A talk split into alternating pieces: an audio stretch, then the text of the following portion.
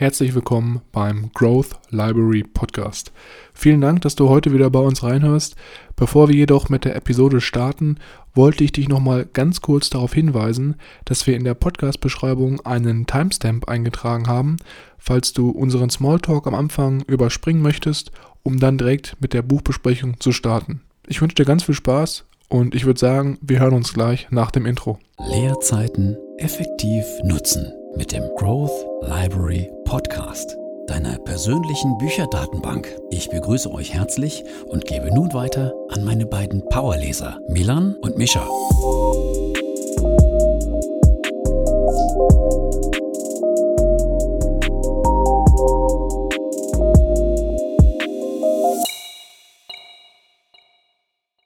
Herzlich willkommen, wie immer, auch nochmal von meiner Seite hier beim Growth Library Podcast. Mein Name ist Milan und am anderen Ende der Podcast-Leitung befindet sich wie immer mein Bruder Mischa. Hallo und herzlich willkommen. Natürlich auch wie immer von meiner Seite. Ich würde heute sogar mit einer Story von meiner Seite mal einsteigen. Ja, und zwar. Fangen wir an von deiner Seite. Ja, fange ich mal an. Und ich weiß nicht, ob du dich noch daran erinnern kannst, aber wir waren ja früher, als wir noch zusammen gewohnt haben, oder besser gesagt in unserem Familienelternhaus gewohnt haben, waren wir beide immer durchaus sehr sportlich aktiv und haben dann auch so ab einem gewissen Alter angefangen, das ein oder andere Gewicht zu stemmen. Mhm. Und äh, du weißt ja noch, in welcher Lokalität ich da mit dir immer unterwegs war, also in dem guten dem goldenen Menge. Genau, dem Golden Engel sozusagen. Und es ist jetzt aktuell so, dass ich da wieder Mitglied bin, Mischa. Ach, lustig. Ja, weil hier in Köln gibt es nämlich äh, den orangenen Konkurrenten nicht. äh, ist ganz verrückt. Also es gibt den anscheinend irgendwie in jeder Stadt, außer hier in äh, Köln. Deswegen musste ich jetzt dann wieder zum Goldenen Engel ähm, zustoßen. Ja. Und ja, es ist ganz wild. Ich war heute Morgen nämlich trainieren und es ist halt jetzt von der Distanz jetzt nicht so nah zu unserer Wohnung, also musste ich dann heute Morgen mit dem, mit dem Zitronenroller, dann Limettenroller dahin fahren. Ich weiß nicht, du, ob du weißt, was ich meine. Ja, ich, ich kann dir gut folgen. Ich, alles verstanden bis jetzt. Und ähm, ja, wir dürfen ja keine Brands hier nennen, wir wollen keine Marketing machen. Und es war auf jeden Fall eine Erfahrung, weil ich war dann halt im Studio und es ist echt so krass, weil das einfach sich zeitmäßig oder von der Ausstattung einfach überhaupt nicht verändert hat zu dem, was wir halt so vor fünf, ähm, sechs Jahren dann da auch mit äh, Geräten erlebt haben. Also alles fast noch gleich. Klar, so ein bisschen äh, das Interieur aufgefrischt, aber von den Hanteln und von den Gewichten. Ich weiß nicht, ob du dich noch daran erinnerst, diese, mhm. diese silbernen Kurzhanteln, die ja. man so oben mal so abschrauben konnte. Mhm. Die, die gibt es sogar auch die noch. Die kleinen von 1 bis 10, ne? Ja, ja, genau. Mhm. Die gab es auch noch. Und dann war ich da heute Morgen ähm, weiß ich ja, das war halb acht, acht Uhr und ähm, musste da so ein bisschen an unsere nostalgischen ähm, Fitnessstudio-Zeiten denken. Es war schon wieder sehr, sehr wild und ähm, deswegen wäre auch meine Frage gewesen, du hast ja jetzt bei dir in Maastricht auch die ein oder andere Sportroutine etabliert, bist ja auch unter die frühen Vögel äh, mhm. Mittlerweile habe ich, gekommen. genau. Ja, und ich wollte einfach mal nochmal so wissen, wie das denn so für dich ist. Also du bist ja da auch mit einem strammen Sechsertrupp immer unterwegs, aber vielleicht kannst du noch mal ein, zwei Sachen dazu erzählen. Ja, das Schönste ist eigentlich immer, wenn wir zusammen Bauch machen, so wie heute. Weil wir dann so einen schönen äh, Zirkelplan haben, der geht auch relativ zügig. Da ist man eigentlich dann so eine halbe Stunde, 40 Minuten dann auch immer durch. Im Vergleich zu den anderen Einheiten, bis man ist man halt doch auch die Stunde bis Stunde 20, 30 so äh, maximal da. Ähm, und dann sind wir da immer gemeinsam im Kreis, äh, stellen auf dem Handy den Intervalltimer an und dann, äh, wir, wir haben eine WhatsApp-Gruppe, in der wir uns Gain Train nennen. und gerade beim, das Profilbild ist äh, noch, äh, noch amüsanter mit so einem richtigen Zug, der so zwei Muskelarme hat. Oh, geil. Das fand ich schon richtig gut. Ähm, und dieser Gain Train, den hört man dann auch tatsächlich richtig, wenn man dann mal beim Bauchtraining zuhört. Wenn dann alle mhm. mitmachen und da ist dann richtig, ja, die Lokomotive am Dampfen. Das ist äh, mhm. sehr ganz ist sehr schön. Aber ansonsten ist, ist natürlich eine andere Nostalgie Ähm, aber auch Mhm. sehr, mittlerweile fühle ich mich da auch recht wohl. Ich bin immer noch so ein bisschen Hin und Her gerissen, ob ich das besser finde, alleine trainieren zu gehen, wirklich mit Kopfhörern und, und nur so ein paar geilen Hip-Hop, House, Deutschrap-Songs, weil du Mhm. auch da irgendwie so schon so einen richtig krassen Fokus reinkommst. Mhm. Oder ob ich es besser finde, wenn ich zum Beispiel mit, mit einer Gruppe oder zu zweit trainieren bin, wo man dann so ein bisschen sich auch unterhalten kann. Ähm, ich finde, beides hat so ein bisschen den Charme, aber manchmal ist es halt so, wenn man dann ja sich die ganze Zeit unterhält oder so, dass man dann so nicht den Fokus auf das Training hat und dann Mhm. ich manchmal nicht so hundertprozentig abschalten kann. Deswegen genieße ich das auch immer gern so, ja, einfach dann morgens da im Studio zu sein, die Musik zu hören, einfach nur die Gewichte zu stemmen und auch so ein bisschen so diesen meditativen Effekt dann einfach zu genießen, weißt du, dass man einfach nur so ein bisschen Gedanken kreisen lassen kann und sich gleichzeitig körperlich ähm, betätigen kann. Ja, ich glaube, bei mir ist es auch sehr phasenabhängig. Also momentan bin ich in so einer Phase, wo ich mich nicht dazu motivieren könnte, alleine trainieren zu gehen und mir einen eigenen Trainingsplan zu schreiben und den dann einzuhalten, sondern einfach Mhm. auch so ein bisschen, ja, es genieße, an der Hand genommen zu werden und einfach nur mich zu motivieren, motivieren zu müssen, morgens da aufzutauchen und dann quasi mit der Gruppe zusammen das Workout zu machen. Hm. Aber ich kann mir auch gut Ja. vorstellen, dass es dann, weiß nicht, in ein, zwei Jahren wieder so ist, dass ich mir denke, ach, kack drauf, das geht mir, nimmt alles zu viel Zeit mit dem Hin und Her und mit dem Gequatsche zwischendurch. Ich mache Ja. meinen eigenen Kram, zack, zack, zack, schnell durch, fertig. Richtig, richtig. Das ist natürlich dann so der Effekt, ne? Auf der einen Seite, du hast einen Accountability-Partner, der dich motiviert, das ist Mhm. das Gute, aber du verlierst halt Zeit oder bist nicht so zeiteffizient, äh, effizient, ne? Stimmt. Muss man natürlich abwägen. Aber wie wahrscheinlich, wie du sagst, ist es auch so Phasen, phasenabhängig. Ja, so viel zu unserem Fitness-Alltag. Ich hoffe, der äh, Limettenroller war dann auch noch auf, da auf dem Rückweg, sodass du nicht laufen Ja, musstest. war, ne, war nicht nur einer da, da waren einige da. Okay. Also, Warst nicht der Einzige keine- mit der Idee. nee, in Köln ist das anscheinend sehr verbreitet. Aber da Ja. gibt es auch noch die ein oder anderen Anbieter. Aber ja, es Ja. war auf jeden Fall äh, eine Erfahrung. Ja. Vor allem, weil es so ein bisschen geregnet hat. Mhm. Und dann ist es immer noch besonders spannend. Dann musst du mal ausrechnen, wie lange du trainieren musst, damit es sich lohnt, einen eigenen anzuschaffen. Dann hast du deinen eigenen. wie oft Limetten. vor allem? Ja, genau. Na gut, wir haben jetzt auch wieder genug gequatscht. Äh, bevor wir mit dem zweiten Teil anfangen von The Subtle Art of Not Giving a Fuck, auf Deutsch die subtile Kunst des drauf Scheißens. Ja, natürlich wie immer die Info, der Disclaimer, dass wir nicht das gesamte Buch zusammenfassen, da das hier den Rahmen des Podcasts sprengen würde. Stattdessen haben wir uns die wichtigsten Punkte und die ja, interessantesten Takeaways äh, rausgesucht, die wir besonders wichtig und richtig fanden, die wir hier mit euch besprechen wollen. Falls ihr das Ganze interessant finden wollt und das noch genauer nachlesen wollt, findet ihr wie immer die, den Buchlink in den Show Notes. Genau. Sehr, sehr gut. Ich würde sagen, wir starten dann jetzt direkt da oder machen direkt da weiter, wo wir letztes Mal aufgehört haben. Und zwar haben wir ja in der letzten Episode so ein bisschen darüber gesprochen, warum es nicht gut ist, dauerhaft glücklich zu sein für jeden, der jetzt das erste Mal hier einschaltet und du jetzt diese Episode das erste Mal hörst und die vorherige Episode noch nicht gehört hast, dann ähm, würden wir beide dir definitiv empfehlen, nochmal die vorige Episode vorerst zu hören, damit du so ein bisschen den Zusammenhang noch besser verstehen kannst und auch grob weißt, worum es in dem Buch geht, weil wir natürlich jetzt darauf aufbauen und nicht nochmal komplett von vorne anfangen. Und zwar geht es heute weiter mit Kapitel 4 und hier geht es so ein bisschen darum, was eigentlich Schmerzempfinden oder Schmerzphasen im Leben, was die für einen, für einen Wert haben, also warum das überhaupt äh, werthaltig für uns sein kann und warum es halt auch so wichtig ist.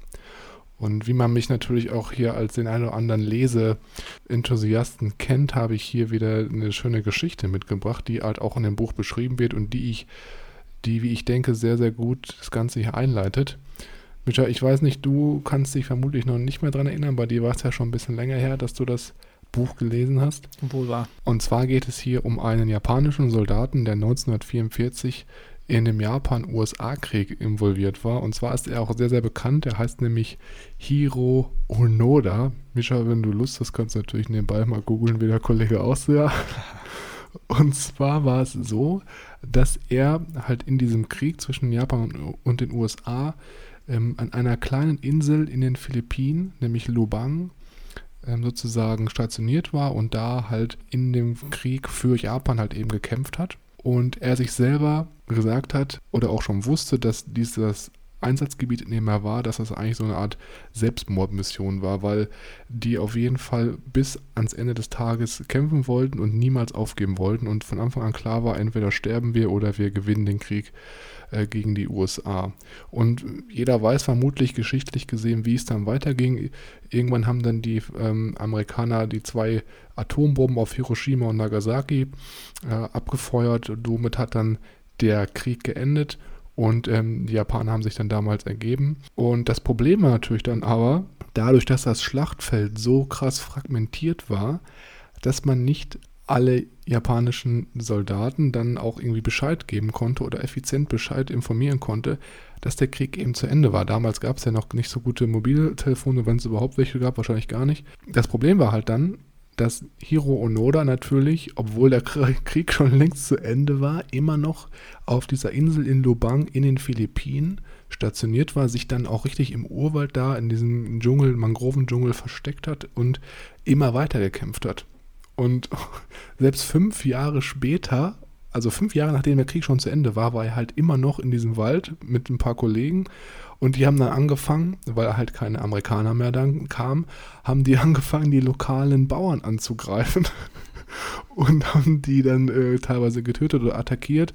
Und äh, es war halt dann so, dass irgendwann selbst die Philippiner angefangen haben, in den Urwald zu gehen, um diese letzten japanischen Soldaten dann da ähm, ja, zu eliminieren, weil die halt selber da keine Lust mehr drauf hatten, dass irgendwelche Veteranen, die ähm, von einem Krieg, der schon längst zu Ende war, immer noch da die eigene Bevölkerung angreifen. Ja, long story short, es war dann so, dass wirklich verschiedenste Suchtrupps von den Japanern, von den Philippinern, von den Amerikanern sogar auch da an dem Urwald waren und immer nach diesem Hiro Onoda gesucht haben, ihn aber nie gefunden haben, weil er sich anscheinend so gut versteckt hat, bis dann eines Tages ein anderer japanischer Landsmann, der Norio Suzuki, äh, dann ihn gefunden hat in dem Wald und ihn auch gesagt hat, ja, äh, du kannst jetzt hier langsam mal aufhören, das ist, der Krieg ist zu Ende.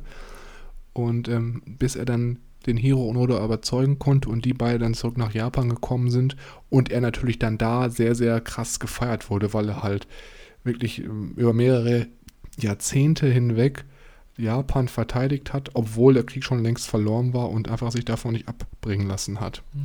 Und was ist jetzt das Takeaway von dieser Story? Von uns als Außenstehende ist natürlich das so zu interpretieren, dass Hiro Onoda wirklich eine sehr, sehr krasse Schmerzphase auch irgendwo hatte, weil er natürlich da im Urwald gelebt hat. Ich denke mal, der Lebensstandard, Mischa, wie du dir vorstellen kannst, ist nicht sehr hoch. Ich war auch mal in Südostasien längere Zeit im Urlaub. Du warst ja auch mal da in der Region. Also es kann da wirklich sehr, sehr unangenehm werden von den tropischen äh, Gegebenheiten.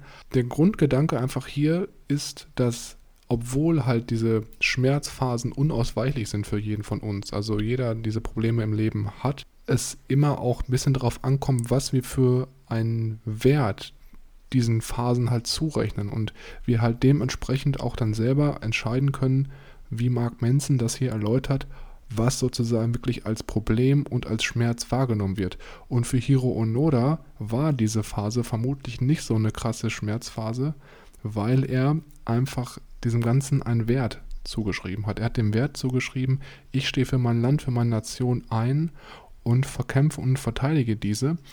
Und deswegen hat er sozusagen hier seine Einstellung zu dieser Schmerzphase ändern können und diese dann natürlich in etwas abgeschwächter Form wahrgenommen. Sehr, sehr interessant. Also ich konnte mich jetzt, nachdem du es erzählt hast, mich wieder daran erinnern, dass ich das mal gehört habe, aber für jetzige Verhältnisse natürlich unvorstellbar, dass man dann einfach fünf Jahre weiter im Wald lebt und den Krieg weiterführt und sich ja quasi gar keine Chance hat, irgendwie geupdatet zu werden. Und ich glaube, bei mir äh, würde spätestens nach einem Monat die Frage aufkommen, ja, wie sieht es denn gerade aus auf der Situation? Wie hier äh, ist die Lage?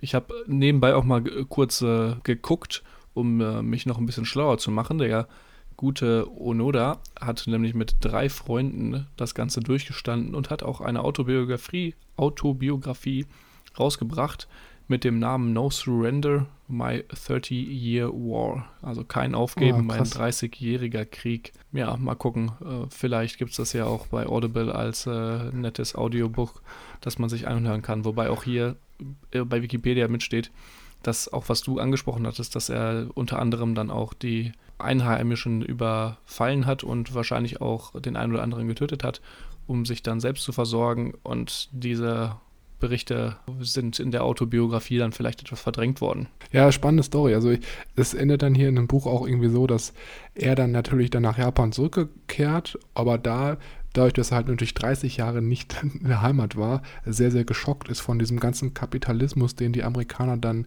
in Japan eingeführt haben und er so diese traditionellen ähm, Strukturen einfach vermisst, dass er dann irgendwie mhm. nach kurzer Zeit wieder auswandert äh, nach Lateinamerika und dann da bis ans Ende der Tage dann lebt.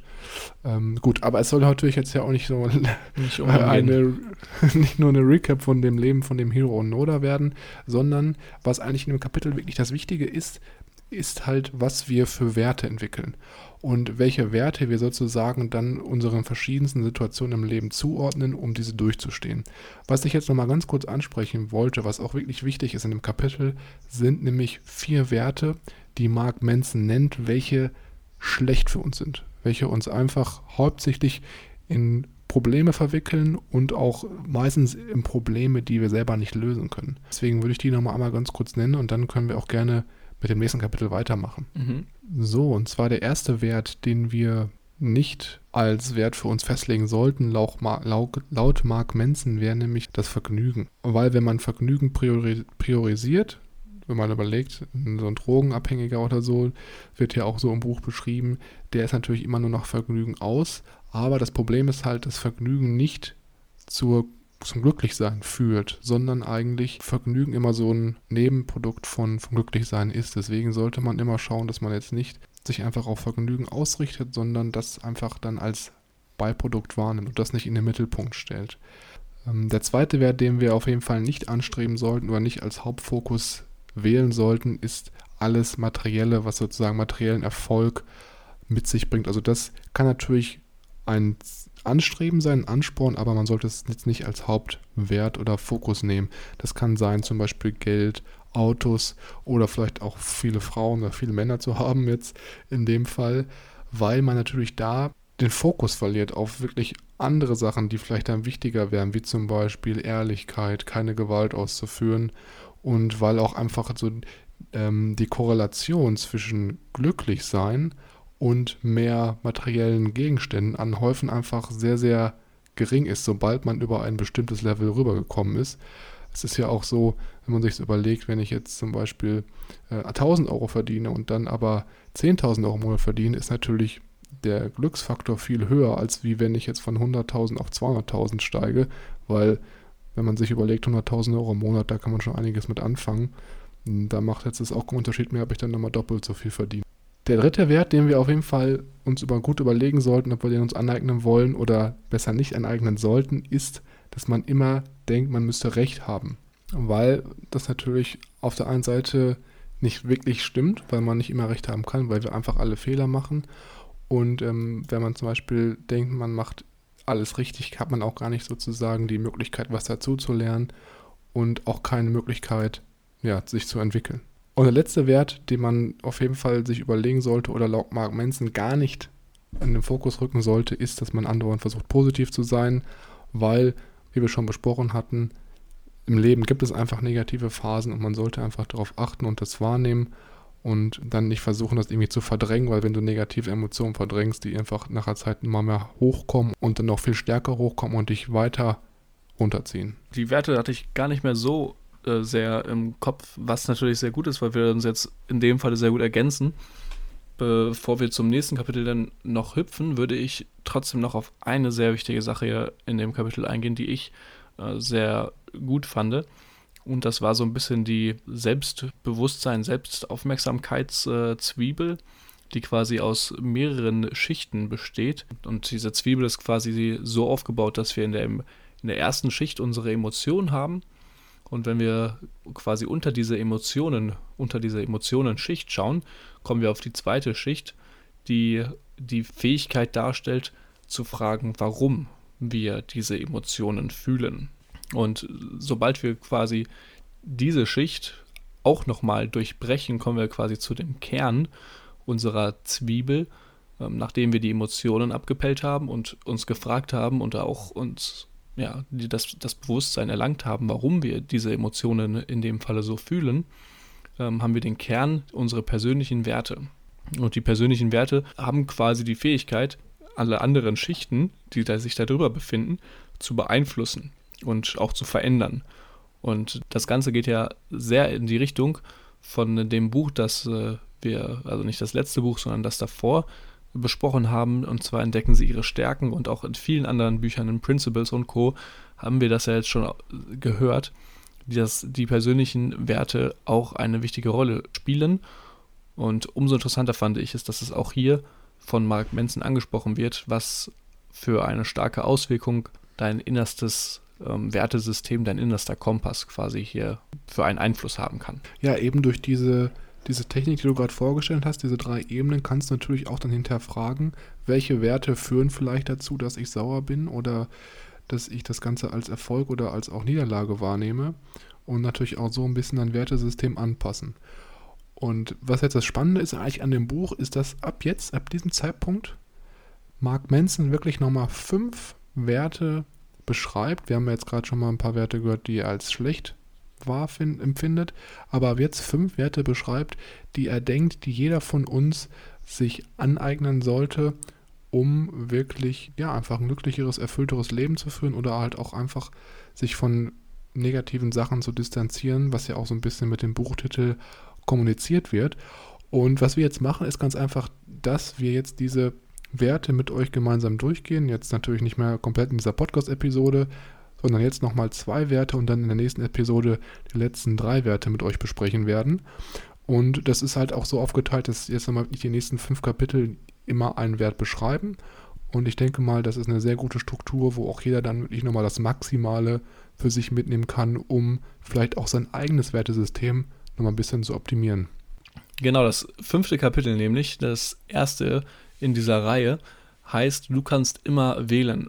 Und tatsächlich, als ich mich heute hier mit dir auf diese Episode vorbereitet habe oder im Vorgang, bevor wir telefoniert haben, habe ich mir meine Notizen nochmal durchgelesen, so wie ich das ja immer mache. Und mir ist aufgefallen, dass ich hier einen, ähm, einen Spruch, der in dem Kapitel fällt, ähm, stärker aufgenommen habe, als äh, ich es eigentlich in Erinnerung habe. Diese Metapher, würde ich sagen, nutze ich oder habe ich mittlerweile echt äh, oft gefunden und ich finde es eigentlich sehr passend beschrieben, aber ich wusste nicht mehr, dass ich es aus diesem Buch hatte. Und die geht wie folgt. Der Mark vergleicht nämlich hier das Leben mit einem Pokerspiel.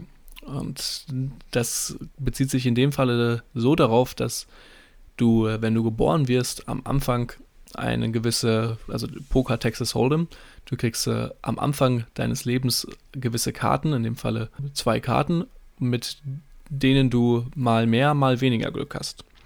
Und das kann dein Leben natürlich sehr viel leichter oder auch sehr viel schwerer machen. Du kannst mehr Glück oder mal weniger Glück haben mit deinen Karten. Und egal wie viel Glück oder wie viel Pech du hast, ähm, ob das jetzt heißt, dass du mit irgendwelchen Krankheiten oder mit irgendwelchen Einschränkungen geboren wirst, äh, selbst mit diesen schlechten Karten kannst du im Poker trotzdem noch gewinnen. Und das finde ich äh, sehr, sehr, sehr powerful, äh, dass ich äh, doch bei vielen Gesprächen auch immer wieder im Kopf hatte und immer wieder anbringen musste. Oder ich anbringen musste, aber anbringen wollte. Und die zu dieser Grundlage zu diesem Du kannst immer wählen, kommt es, beschreibt er quasi in seinem, in diesem Kapitel in dem Falle, dass unser Leben oft an uns vorbeiläuft und wir nicht alles beeinflussen können. Was wir aber beeinflussen können, ist, wie wir die gegebenen Umstände akzeptieren und wie wir unsere Probleme annehmen und wie wir darauf handeln. Und gerade bei so banalen Sachen wie den Bus verpassen oder im Stau stehen, die wir vielleicht nicht 100% in, unter Kontrolle haben, haben wir immer die Kontrolle, äh, auf was wir quasi scheißen in dem Falle, wie wir damit umgehen, ob wir uns davon auf die Palme bringen lassen oder ob wir das an uns vorbeigehen lassen. Und das heißt, wir haben immer die Kontrolle, wie wir das Geschehene interpretieren und wie wir darauf reagieren. Und das finde ich mhm. äh, beschreibt diese Metapher sehr schön. Hier geht es ja auch einfach darum, dass man wirklich eine richtig radikale Form der Verantwortung für sein Leben übernimmt. Und das hast du jetzt gerade perfekt beschrieben mit dieser Metapher, dieses Texas Hold'em Poker. Jeder wird mit anderen Gegebenheiten ins Leben gesetzt, geboren. Und ähm, was hier auch in dem Kapitel beschrieben wird, was auch so ein bisschen da nochmal in Richtung geht, was ich auch nochmal ganz kurz hier gerne erläutern möchte, ist, dass Mark Manson hier eine BBC-Serie beschreibt, wo halt Kinder mit ähm, einer ganz speziellen neuronischen ähm, genetischen Krankheit begleitet werden. Und irgendwann in dieser Serie fällt dann halt laut Mark Manson jetzt äh, von einem Kind die Aussage, ach, ich kann nichts dafür, ich wurde damit geboren und es ist nicht mein Fehler. Und äh, man drückt sich halt so ein bisschen in diese, diese Victim-Mentality, also mhm. in die Opferrolle. Und das ist ja das Schlimmste, was du machen kannst, weil du halt dann wirklich jeden Effort, alle Verantwortung in fremde Hände legst und einfach nur existierst. Mhm. Und was du schon gerade gesagt hast, Marc sagt das hier auch nochmal wirklich präzise, es ist immer noch deine Verantwortung, dass du dann vielleicht, selbst wenn du mit irgendwelchen Disabilities, also irgendwelchen Krankheiten, Verhinderungen oder auch traumatischen Erlebnissen ähm, ins Leben gesetzt wirst, ist es immer noch deine Verantwortung, dir da wirklich ähm, Unterstützung zu suchen, vielleicht auch Behandlungen dann auf, ähm, anzugehen, die dir halt helfen, deine Situation einfach zu verändern oder zu verbessern. Quasi seine Verantwortung erstmal zu akzeptieren und dann auch diese Akzeptanz in Aktion umzuwandeln für seine eigenen Emotionen, für seine eigenen Glaubensmuster und für seine eigenen Aktionen. Letztendlich, wenn du dich scheiße fühlst, weil du umgezogen bist, in der neuen Stadt bist und du keinen kennst, ist es deine Verantwortung, du musst rauskommen und Leute kennenlernen. Da kann dir keiner helfen.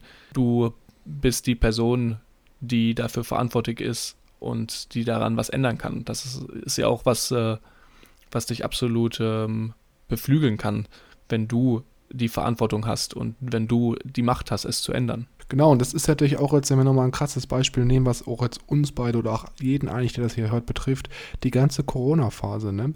Also du hast natürlich jetzt auf der einen Seite soziale Kontakte nicht mehr so vielleicht ausleben können, nicht mehr so viel rausgehen können und dadurch natürlich auch emotional vielleicht eine etwas krassere oder anstrengendere Phase durchlebt.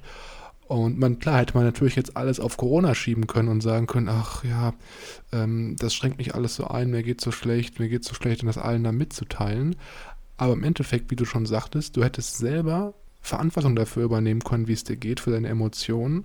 Und dann, selbst wenn die Fitnessstudios zum Beispiel geschlossen haben, hättest du anfangen können, laufen zu gehen, um so ein bisschen was für dein Endorphin zu tun und einfach dich so dann gut zu fühlen, andere Wege zu finden, um halt deinen emotionalen Status zu heben. Und das Traurige eigentlich heutzutage ist, das wird halt von Mark Manson auch nochmal beschrieben, dass halt Social Media es uns einfach immer einfacher macht, in diese Victim-Mentality reinzurutschen. Weil man natürlich wirklich jeden, jeden Dreck für irgendwas ähm, äh, ja sozusagen anschwärzen kann und dafür verantwortlich machen kann, dass es einem schlecht geht. Zum Beispiel, wenn mal wieder, Micha, wer kennt es nicht, Weihnachtsmärkte in der lokalen äh, Shopping Mall verbieten werden oder wenn, wenn vielleicht auch mal wieder die Steuern für irgendeinen, in irgendeinem Bereich erhöht werden, ist natürlich klar, dass man immer dann die anderen blamet, anstatt vielleicht dann selber mal sich Gedanken zu machen, wie kann ich damit umgehen, dass mich das vielleicht nicht betrifft oder dass ich davon nicht so mitgenommen werde. Und ähm, ja, also auf jeden Fall sehr, sehr krasser erster Wert, der hier, ähm, der hier kommuniziert wird, Verantwortung für sich, sein Leben zu übernehmen und sich nicht mehr in diese Opferrolle reindrängen zu lassen. Ich würde auch dann zum zweiten rüberhüpfen, wenn du dem nichts mehr zufü zufügen möchtest. Nee, können wir gerne machen. Der zweite Wert, den wir uns hier anschauen und auch der letzte für heute, äh, handelt nämlich um äh, Unsicherheit. Und äh, der Header hier finde ich ganz, ganz nett von dem sechsten Kapitel. Du bist, du liegst falsch über alles, so liege ich aber auch falsch. Und es sagt eigentlich aus, dass wir uns äh, selber auch mal an die Nase fassen sollten und nicht immer manchmal die Nase vielleicht auch etwas runterziehen sollten und nicht mit der Nase immer zwischen den Augen herumlaufen. Da gibt es nämlich auch einen bei mir in der Umgebung, der meistens immer denkt in der Vorlesung, er weiß alles und dann immer den äh, Professor versucht zu belehren und auch einfach mal zwischendurch reinruft, nein, das ist falsch und dann wird erstmal diskutiert. Äh, der könnte sich da auf jeden Fall was abschneiden. Äh, einfach diese diese Fähigkeit, Selbstbewusstsein ähm, zu haben und nicht aus der Perspektive heraus, dass man alles weiß, sondern gerade aus dem Wissen, dass es noch viel zu lernen gibt. Das ist ja auch schon was, was wir, glaube ich, gerade ganz kurz angesprochen haben. Einfach das Bewusstsein dafür zu entwickeln, dass du einfach nicht immer recht haben kannst. Ich meine, wenn wir 500 Jahre zurückschauen, ähm, da gab es dann sozusagen Kartografen, die dachten, dass Kalifornien eine Insel war oder Astronomen, die geglaubt haben, dass die Sonne sich um die Erde dreht. Und man sieht schon da, die Menschheit war schon immer irgendwo falsch, lag auch bei ganz großen ähm, erforschbaren ähm, Phänomenen falsch. Deswegen ist es dann umso greifbarer oder umso wahrscheinlicher, dass du selber auch bei verschiedensten Situationen falsch liegst. Dieser Glaube daran, dass du immer richtig liegst, ist eigentlich der größte Feind für dein persönliches Wachstum. Und ähm, das musste ich auch Anfang des Jahres oder was heißt Anfang des Jahres, eher Ende letzten Jahres lernen, dass einfach dieser Gedanke, ach, was will der mir jetzt erzählen, was kann der mir noch Schönes beibringen, dass das einfach dich krass an deinem Wachstum hemmt. Und das ist auch, glaube ich, das Problem, was heutzutage viele haben. Man ist so ein bisschen sehr davon überzeugt, dass man alles weiß und merkt aber gar nicht, wie sehr dich das eigentlich an deinem Fortschritt hemmt. Und das ist ja auch das, Schöne, was wir auch in dem Buch von Ray Dalio, in dem Buch Principles gelesen haben, einfach dieses rationale Uneinigsein mit Mitarbeitern, Vorgesetzten, Familien, Freunden, dass das einfach einem dabei auch wirklich hilft, diese blinden Spots zu identifizieren, die wir vielleicht haben, weil wir bestimmte Dinge nicht wissen. Und das hat natürlich das auch auf die, diese Art und Weise dann eine krasse Bereicherung für uns ist, weil wir uns so nur weiterentwickeln, neue Sachen lernen und auch wachsen können. Also wirklich sehr, sehr krasser Wert hier. Und wenn man sich das Ganze nochmal so aus der biologischen Perspektive anschaut, dann ist es ja so, wo kommt denn dieser Gedanke überhaupt her, dass ich alles weiß, dass ich über alles schon Erfahrung habe und in dem Bereich mich auskenne? Das ist ja eigentlich etwas, was in unserem Gehirn entsteht. Ja, also dieser Glaube, ja, ich weiß alles, ist eigentlich, steht in unserem Gehirn. Und das Gehirn ist einfach imperfekt. Also es ist nicht perfekt, weil wir merken, es ist sehr, sehr träge. Manchmal vergisst man auch was. Erinnerungen werden im Laufe der Zeit vielleicht auch so ein bisschen verändert. Das ist so ein bisschen so wie bei stiller Post. So ist es auch mit Erinnerungen. Also von Tag zu Tag ändert unser Gehirn auch nur, wenn es kleine Teile sind, die Erinnerung, dass wir das auf der einen Seite nicht merken, aber dann im Endeffekt die Erinnerung ganz anders auf einmal aussieht. Und unser Gehirn mag es sehr, sich auf eine Position zu fixieren und dann auch daran festzuhalten.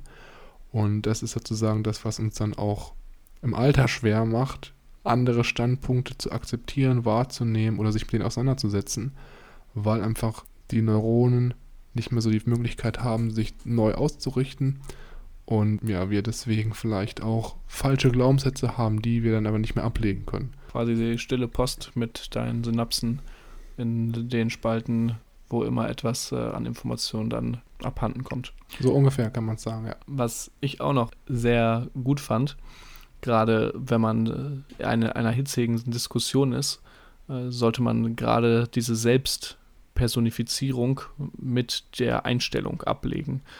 Und da könnte es durchaus helfen, sich drei Fragen zu stellen. Unter anderem, was wäre, wenn ich falsch liege? Würde dann quasi mein ganzes Glaubenssystem und alles um mich herum zusammenbrechen oder wäre es vielleicht doch gar nicht so schlimm? Was würde es bedeuten, wenn ich dann wirklich falsch liege? Also was ist, wenn ich falsch liege? Was bedeutet das?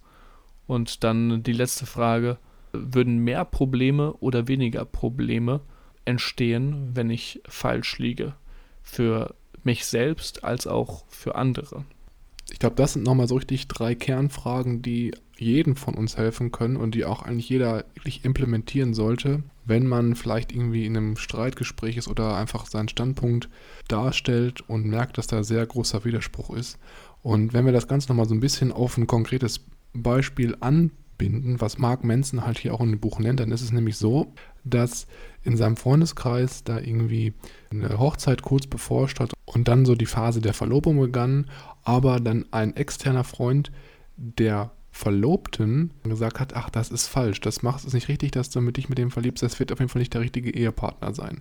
Und Mark Manson hat dann mit ihm so ein bisschen gesprochen und sie sind dann sozusagen gemeinsam diese drei Fragen durchgegangen. Also was ist, wenn ich falsch liege? Also bist du vielleicht irgendwie neidisch, bist du sauer oder willst du vielleicht dann deine Freundin vor diesem Typen beschützen oder dein Ego beschützen? ist da vielleicht eine ganz andere Emotion dahinter. Was wäre, wenn du jetzt hier falsch liegst? Also, was würde zum Beispiel sein, wenn du jetzt eigentlich gar nicht recht hast, wenn diese Hochzeit eigentlich was Gutes wäre für deine Freundin, wenn die dadurch vielleicht auch ähm, ja, ihr Glück finden würde. Also da auch mal so ein bisschen überlegen, ist das überhaupt dann wirklich was, womit ich nicht vielleicht auch was kaputt mitmache? Und ähm, jetzt die letzte Frage, die du meintest, was würde das eigentlich bedeuten? Würden die Probleme schlimmer werden oder besser werden? Und das ist natürlich dann klar, wenn er weiter da so negativ äh, darauf einsprechen würde, dann wäre natürlich da wesentlich mehr Kritik vorhanden und es könnte natürlich passieren, dass die Hochzeit nicht stattfinden würde. Auf der anderen Seite, wenn er anfängt, das Ganze nochmal in Frage zu stellen und sich selber in Frage zu stellen, dann ist natürlich der Vorteil, dass er vielleicht auch nicht das Risiko eingeht, die Beziehung zu seiner Freundin dann zu schädigen, weil er ihre Hochzeit schlecht darstellt. Natürlich ist der zweite Weg, dieses Selbst-Nachdenken ähm, und Selbstgrübeln über einen selber immer der schwierigere Weg. Und äh, da muss man auf jeden Fall auch ja, dieses Bewusstsein für haben, um sich selber ja, in Frage stellen zu können, ne? was wir auch schon mehrmals auch in verschiedenen anderen Büchern, zum Beispiel auch im Buch Jetzt von Eckart Tolle, angesprochen haben. Ja, sehr interessant. Umso gespannter bin ich äh, natürlich jetzt noch auf äh, die nächsten Werte, die hier beschrieben werden. Aber da spannen wir uns auf die nächste Episode. Genau, das würde ich auch sagen. Wie immer, vielen, vielen Dank an jeden, der uns bis hierhin zugehört hat. Es ist natürlich immer sehr, sehr schön zu sehen, dass uns noch weiterhin Nachrichten von euch erreichen und ihr das Ganze, was wir hier sozusagen mit euch teilen, auch wirklich als werthaltig und als fortschrittlich für euch ähm, identifiziert. Deswegen könnt ihr uns gerne immer weiterhin auch auf Instagram unter growthlibrary.official oder aber über unsere Webseite unter growth-library.de unten über das Kontaktformular ähm, eine Nachricht zukommen lassen und uns auch mal vielleicht so ein bisschen von euren Erfahrungen erzählen, falls ihr das Buch schon gelesen habt. Wie fandet ihr den Inhalt? Hat euch das weitergebracht? Und ähm, habt ihr vielleicht auch andere Punkte, die ihr viel wichtiger fandet, die wir eventuell nicht genannt haben? Und ansonsten, wenn ihr uns weiterhin unterstützen wollt, dann freuen wir uns sehr darüber, wenn ihr unseren Podcast auf Apple Podcast oder besser gesagt iTunes kurz bewertet mit einer 5-Sterne-Bewertung, weil uns das einfach dabei hilft, das Ganze, was wir machen, noch bekannter zu machen und auch an Leute heranzubringen, die von dem Wissen, welches wir hier teilen, weiterhin profitieren können. Ich bin schon sehr, sehr gespannt auf die nächsten drei Werte, welche wir dann in der nächsten Episode mit euch teilen werden. Bis zur nächsten Woche und bis dahin, ciao. Tschüss.